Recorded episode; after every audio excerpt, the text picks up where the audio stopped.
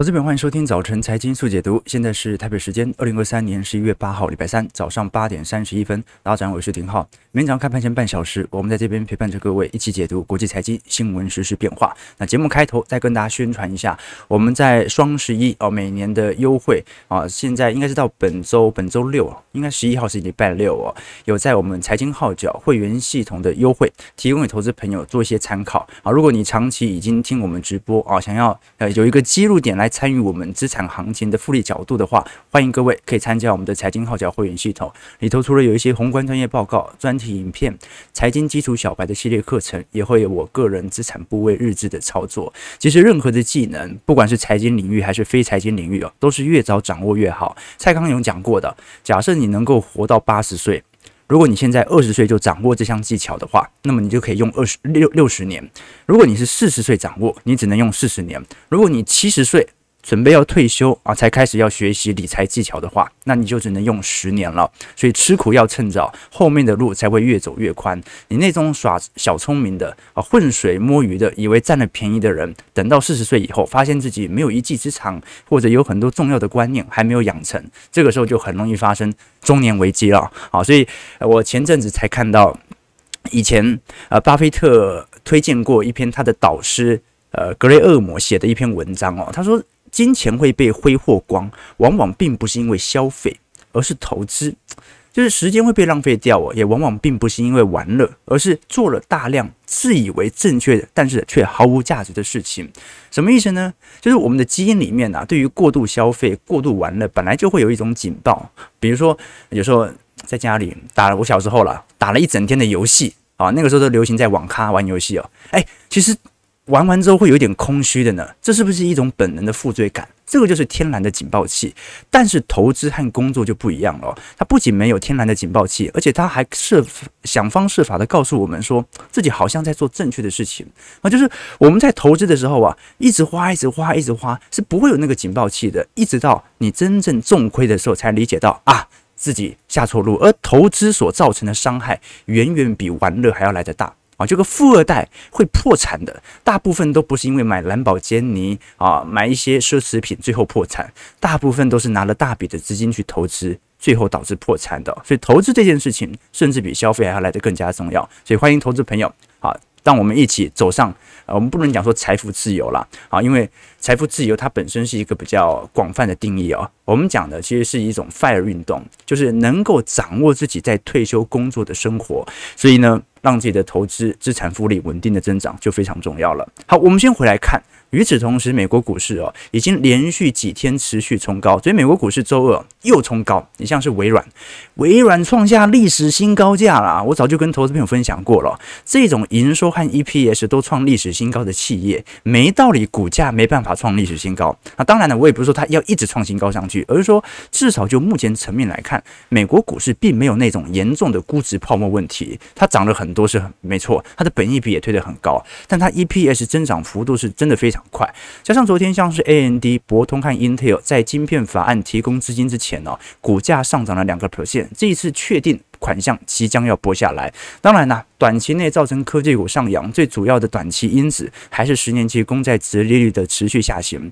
昨天十年期美债殖利率下跌九个基点，来到四点五七 percent；两年期美债殖利率下跌两个基点，来到四点九二 percent。这当然是市场认为整体联总会升息政策来到尽头。我们其实回顾哦，今年以来各大指数的表现。费城半导体指数今年涨幅还是高达三成六，纳斯达克综合指数高达两成八。我们过去跟投资者分享过，正由于这些科技股的估值，它今年涨幅本来就很大，你给它中期回调，第一要给它多一点的时间，你不要想象一周调整完嘛，好，你涨了三个季度，调整个一季要差不多。那第二点呢，是涨这么高的涨幅，它的回调幅度本来就要稍微大一点点。OK，那这一波第一波的回调完成，但是呢，通常不会一次完成，在涨高之后，很快就会碰到压力区。应该就要马上，应该在本周或下周，很快就要进入到第二次的回调，来看一下前方的低点是否能够守住。日经二五指数今年涨幅是高达两成五，而台湾证券加权指数今年涨幅是高达一成八。在全球重要市场当中，其实台北股市今年表现算是非常亮丽啊。而且重点是什么？重点是如果你观察外资当前的买卖潮，根本就没买多少，外资都连卖四年了，台北股市还可以涨到一成八。啊，你就知道那个这个梁梁家辉说的啊，这个我们政府很有钱啊，不是我们台湾人很有钱呐、啊，那一支真的把盘撑到现在啊。MSCI 新兴市场欧洲指数今年涨幅有一成六，标普涨幅大概一成三左右。那当然，今年还是有少数收跌的资产，最为明显的就是属于中国市场，上证指数今年跌幅大概是一个 percent 左右，恒生中国企业指数跌幅八个 percent，香港恒生指数啊，这个外资的外逃速度来得最快，跌幅高达九点二 percent，而泰国曼谷指数主要是受到泰币呃这个泰泰铢持续爆贬的走势啊，跌幅大概有一成四左右。OK，所以截至为止哦，基本上标普五百指数会迎来一个第一波的重要关卡。这一波重要关卡，并不是说，呃，我们这一波的调整已经结束，而是前方的高点还没有突破。好，大概在四千四百点左右，这一波是一个相对显著技术型的颈线位阶。那当然了，我们周期投资者是不太考虑技术型，呃，技术分析的。不过呢，这很明显嘛，这个。一市场上又不是都是周期投资者，所以投资者是少数啊，所以很快应该会形成第一波的技术性卖压。那我们要就要看一下卖压出现之后没关系，要看的是回撤幅度能不能守住前方低点，值得大家来多做一些留意。当然，整个十一月份哦，被股市认为是最佳的月份，同时也存在着一些弱势啊，比如说整个财报季公告完之后，它是一个空窗期，那这段时间它就很容易受到货币政策或者财报以外的因子所造成的干扰，至少我我们就目前层面来看，标普五百指数当前的企业仍然在进行财报的公布，大部分财报其实还是比市场预期来得好的。我们从整个标普五百指数的获利成长预估值来做观察，今年九月到明年三月份左右，应该就会回到接近五趴到十趴的正成长区间，并且在明年一整年打开整条获利通道。也就是说，呃，如果是从今年 Q 三获利成长二点九 percent 来看，Q 四成长三点六，那明年就是。大大的跑赢今年三到四季度，所以如果整个标普五百指数企业所赚取的 EPS 每股盈余比今年多啊，就明年比今年多，那么明年的股价。我们不能说一定要比今年高多少，但是至少不会落到哪里去，对吧？啊，这个是一个标准从获利层面来进行的推断。当然，市场上还是有很多人认为，虽然获利在上行，可是消费正在衰退。所以目前的确从财报面跟实质消费面来看，它是有点时间落差的。所以由于目前的消费疲惫的走势，加上联准会某种程度，它几乎已经暗示着当前利率水平差不多就这样了，让市场上哦开始有一波新的声浪。第一个声浪是，那我就不做多股市了，我就直接做多债市啦对赌你经济衰退。不过大家都很清楚，这样子直接做的风险是有点高的，因为获利它在好转，消费衰退，消费很有可能只是落后获利的反应而已，可能是。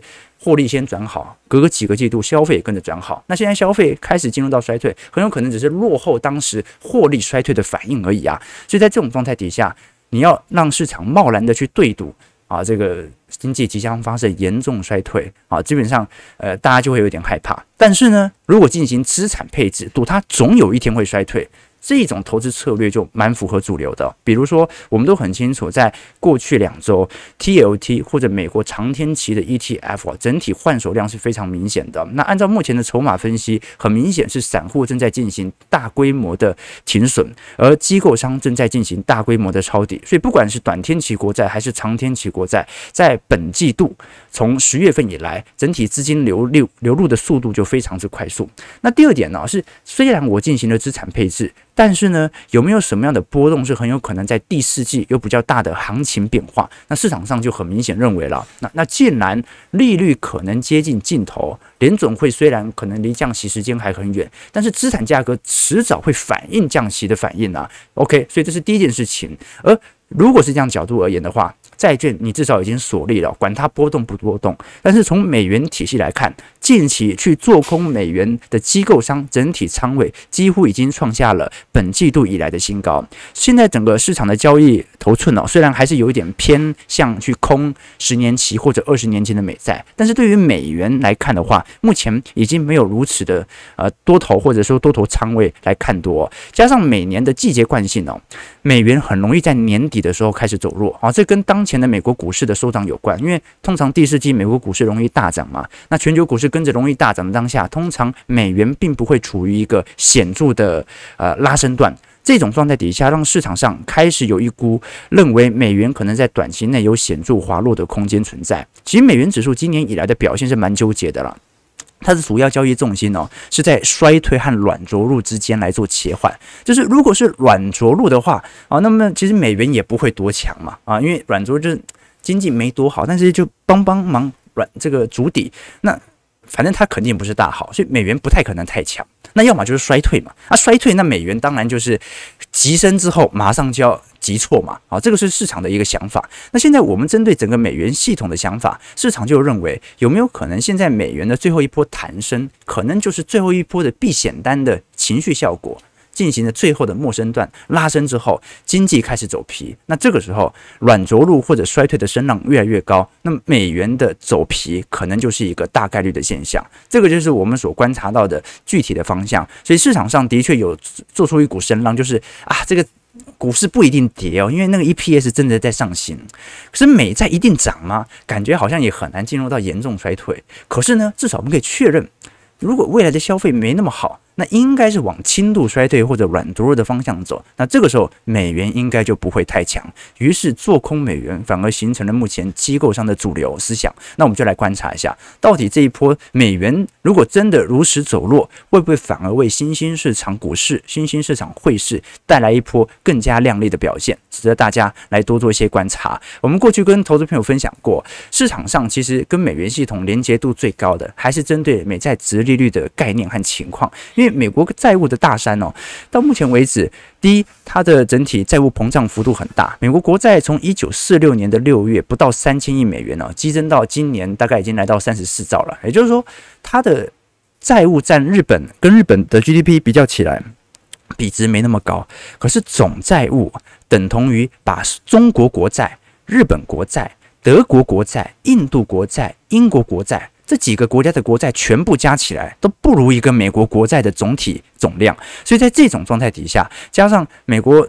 国债占 GDP 水位虽然不像日本那么高，但是也来到了百分之百以上啊！好，这个全球大概只有二十一个国家，目前的赤字规模超过 GDP 总量，就是超超过百分之百嘛。在这种状态底下，是值得大家来多做一些思考的。为什么市场上会有一波担心美债呃风险的疑虑哦？这当然是其中一个比较大的问题。但我个人的想法会认为，随着美债殖利率呃在高位进行盘旋以后啊，整个美元系统当然会有适度的承压。但是市场上总会去猜测一个，呃，要么就是好，要么就是坏的方向哦。这市场上好像没有意识到，我们过去讲过嘛，啊，一件事情的反面不是正反面，这个乒乓球往下掉。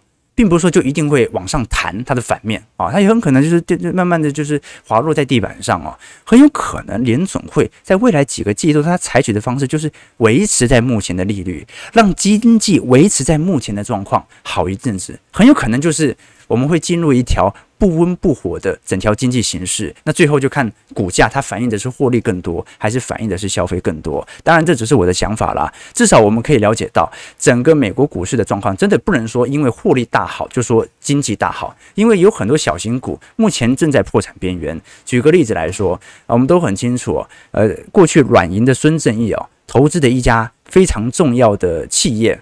WeWork 啊，正式宣布了破产。这五年前呢，这 WeWork 的估值大概有五百亿美元，是全球最热门的 IPO 之一。那当时软银哦，呃，你看他投资滴滴嘛，啊，投资这个韩国的电商 c o u p a n 东南亚的出行巨头 Grab 啊，基本上都是惨跌的。加上这一次 WeWork 啊，呃，也几乎是完全破产，你就可以了解到。呃，以前我们常跟投资朋友分享的一句话，这个人永远赚不到超出自己认知范围的钱啊，除非靠运气。但是你靠运气，最后也会靠实力给输掉了。就软银这几年呢、除了投资阿里巴巴表现还不错之外啊，其他几乎都失败。滴滴暴跌了九成，韩国电商 Coupon 暴跌了八成，东南亚出行巨头 Grab 暴跌了八成。你还记得去年有一个加密呃加密货币的交易平台 FTX 吗？好，这也是。孙正义的重要投资对象，而去年破产了嘛，公司蒸发四成，所以在这种状态底下，你可以了解到啊，整体美国股市在一些中小型企业当中的暴跌现象是非常非常之显著的。软银又是投资创新企业这个为出名的，所以你可以了解到，在短期内这种 IPO 的泡沫破灭哦，它就是在今年这。非常极端现象下的一种反应啊，就是你明明看到获利大家都不错，哎，没想到都是这些大科技巨头吹起来的，结果小企业的这些 IPO 概念股啊全死光啊，全死光。好，我们看一下美国道琼工业指数的变化，上涨五十六点零点一七 percent，在三万四千一百五十二点，标普上涨十二点零点二八 percent，在四千三百七十八点，其实都蛮明显的哈，就是下行轨道没有改变。啊，那这一波涨的是有一点快，反弹的有点快，那应该很快会迎来上方的卖压。纳斯达克指数上涨一百二十一点零点九 percent，收一万三千六百三十九点。费半上涨二十六点零点七七 percent，收在三千四百七十一点。所以其实这波上涨是蛮快的啦。啊，当然，投资朋友如果是有我们的参加我们的财经号角会员系统当中，也了解我们针对周期所采取的一些部件和资金的均摊。其实，在股市当中，你会发现。你很努力，很努力哦，也不见得会比得上你把很多事情看得透彻的老手。这个就是有趣的现象。这在股票市场当中，努力的人非常多了。但是你会发现，当你已经有了一个投资思维之后啊，你几乎可以打垮所有那些看起来很努力的投资人。为什么？因为你就依循周期嘛。好，现在的获利表现当然。看起来是不错了啊，但是现在周期投资者啊，真正烦恼的要点是要确保景气在进入到全面扩张周期之前，要赶快让自己的现金水位赶快下降。为什么？因为一旦它进入到主升段，也就是经济的扩张格局。这个时候上涨速度太快啊，你现金水位它甚至连乖离回调都不会出现了，压力就会有一点大。OK，所以你看今年为什么上半年周期投资者一直忍一直忍，因为乖离根本不回调嘛。那好不容易在下半年有开始回调之后啊，最近又涨很快，又有点压力啊。所以尊重周期，好，尊重市场的命运，而不要把自己的焦点都聚焦在啊，我要去如何去寻找那些啊能够有给我给予我惊人报酬的个股，我觉得是很重要的。古人讲的嘛。一命二运三风水，四积阴德五读书，六名七相八敬神，九交贵人是养生。这个古人他所总结的成功前十大要素啊，真的就是前十名当中，大部分都跟你努不努力没有关。你看一命二运三风水，四积阴德五读书，就是你真的能够自己努力做读书嘛？但是排名第五名啊，所以读书其实也不是很重要。好，这一命嘛，这一个人能不能成功，最重要就是你的命运吧。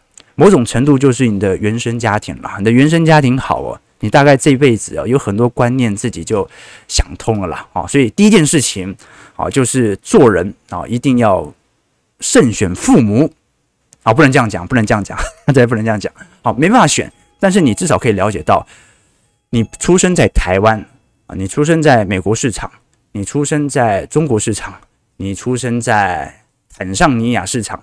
你的命运会差很多，各位可以理解哦。那第二就是运气哦，就是很多时候人的成功都是靠运气得来的，这个就不用我多说。第三就是风水，就是你住的环境会大大的影响到你的身体体质嘛。然后四积阴德，你要扶他扶老太太过马路啊。第五名才是读书，然后六名七想啊，自己的名声，自己的。长相八敬神，你要拜拜；九交贵人，啊，要去应酬；十养生，要让自己的身体变好。基本上真的跟努力没什么关系，所以有时候就是观念啊，你观念透彻，你就可以理解了。我举个例子来说，为什么我说古人会把命排在最前面呢？我举个例子，你看台湾，如果是从最近。我去年曾经做过一篇报告啊，在讲说台湾的啊继承移转栋数啊创下呃今年呃就是过去几年以来的新高哦，也就是什么意思啊？就是年轻人其实某种程度来看，他是不断在接收新的土地的，因为中老年人啊他会过世会离世，那在这种状态底下，你会发现呃内政部它的月报是统计啦，过去几年因为房价很高嘛，所以国人买的房子的坪数本来就是越来越小。这个很好理解，比如说二零二二年，大概建物的买卖移转栋数啊，每栋面积是三十一点七坪，啊，就是你会发现越来越小，就是大家买的房子是越来越小，这很好理解，因为房价越来越高。可是如果你看一下继承的平均面积是越来越大的，啊，这说明这个年轻人继承的比买来的还要来得更大间，啊，人真的要慎选父母，啊，你慎选父母，你的房子就会越大间。好，当然不能慎选啦，开玩笑。但我们可以了解到说，一命二运三风水，这古人讲的是有道理的。OK，所以我才跟投资者分享啊。我觉得这个世界上在教育体制当中最重要的其实是财商教育啊。孩子出生的时候，很多父母会在孩子身上啊，给他很多的无限的可能性啊，上钢琴班、上篮球课，期待孩子能够成大事啊。好，但是呢。各位要知道啊，就是这个世界上百分之九十九啊都是普通人，我们必须认知到自己的小孩子很有可能他并不是什么伟人，他可能也是普通人。绝大多数人都不会富甲天下，也不会成为社会名人，也不会被写入史书。那如果是这样的话，那你大概可以理解，你现在最烦恼的事情呢、大概率也是你小孩子长大以后最烦恼的事情。你现在会烦你小时候没上钢琴课吗？小时候没上篮球课吗？你根本就。不会烦这种事情，你没上也没关系。你最大的烦恼是什么？他缺钱嘛。哦，所以你小孩长大以后，他也不会怪你没给他上钢琴课，没怪你逼他读书，没怪你啊上给他上篮球课。好，他是怪你什么？没给他那种对于财富的意识。啊就是对于他早以后。还是会缺钱嘛，所以几十年以后啊，如果你的孩子跟你一样每天筹钱，那这个时候你最好就抛开一些空想哦，把孩子当成一个平凡人来看待。他最重要的不是学会多少乐器，考上多好的学校，而是财商教育。所以财商教育的核心思想是延迟消费和复利投资。你越早能够控制他自己的消费冲动哦，越早做到延迟满足，其实很多父母自己是做不到的。让他尽早享受复利投资的话，那今后比起同龄人哦。他这种看的眼光、眼界就不一样，那，就是所有人看都是看那个三个月、三周、三分钟，他一看就是看三十年以后他的财富增长。这个时候他所做的任何决定啊，就会非常透彻。好，所以一命二运三风水，你虽然很多时候没法改变，但是他至少承认一件事情，就是原生家庭给予你的这种投资的眼界和眼光，我觉得是特别重要的。学什么乐器真的不是很重要。好，但是呢，给他一些宏观的概念，我觉得是特别特别，我觉得大家要注意到的。OK，好，我看到很多家长是是觉得该上钢琴课什么啦，我觉得是不错，好，但那不是最重要的，不是最重要的。OK，好，所以大家如果有兴趣，可以多多推荐我们频道，参加我们财经号角会员系统，刚好现在有双十一的折扣优惠嘛，让我们一起推广财商教育，连结报名在底下，好不好？请各位投资朋友，好，那我们继续往下来看。OK，很多人说。你说现在美国的获利正在好转，那为什么台湾昨天这个财政部所公布的十月出口三百八十一点一亿元，哎，又进入到年减了？九月份明明就同比年增三点四 percent，为什么十月份又年减到四点五 percent 了？是不是经济没有想象中来的好？九月份只是昙花一现呢。我一样跟投资朋友分享过，我们看整体的出口表现呢，不能再看年增率了，因为去年的基期是有高有低，你要看的是绝对金额。今年十月份赚多少？三百八十一点一亿，大概就仅次于今年九月份和七月份哦。所以如果我们把今年的十月份拿来跟去年十一、十二月，到今年一月、二月、三月、四月来进行比较，你会发现呢，基本上早就应该进行到同比增长了。也就是说，其实从实质出口值来看，绝对金额是不错的，只是去年十月份稍微赚的比较多，所以现在基期有一点下滑。那我们都很清楚嘛，其实到去年十月份，台湾的库存情况都还不如海外来的严重。台湾是到去年第四季末到今年一季度初，才突然意识到，哇。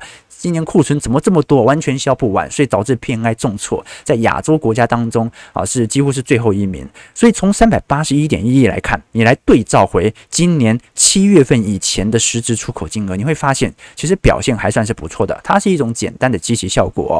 那当然，整个十月份的出口主要还是靠资通和视听产品，也就是我们讲的 AI 相关啦，不管是伺服器等等哦，来进行推动。整个十月份来看增长幅度还是高达三成七。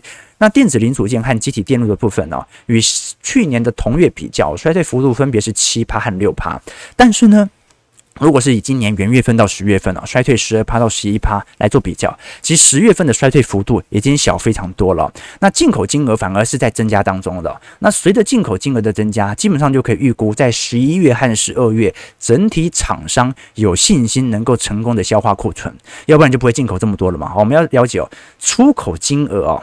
它大概会隔呃接近快一个季度左右会反映到财报身上，因为你出口你能不能赚到钱不一定嘛，啊出口可能产品滞销嘛，啊但是呢十月份的好，大概会隔到今年年底到明年初，大概财报会进来。那进口的话呢，可能会隔一到两个季度，为什么？因为你开始进口原材料嘛，啊你开始进行组装生产。那你要看你的库存周转天数，或者说你的制造时程会有多长，营运周转天数啊，最后在明年一二季度才会出来。所以如果出口其实绝对金额没这么坏，而进口金额三百二十三点四亿，创下了去年十月份以来的新高。那这个时候就说明，其实台湾在整体销库存层面也达到了不错的条件。那我们再把焦点移到中国市场，中国昨天也公布了整体十月份的出口。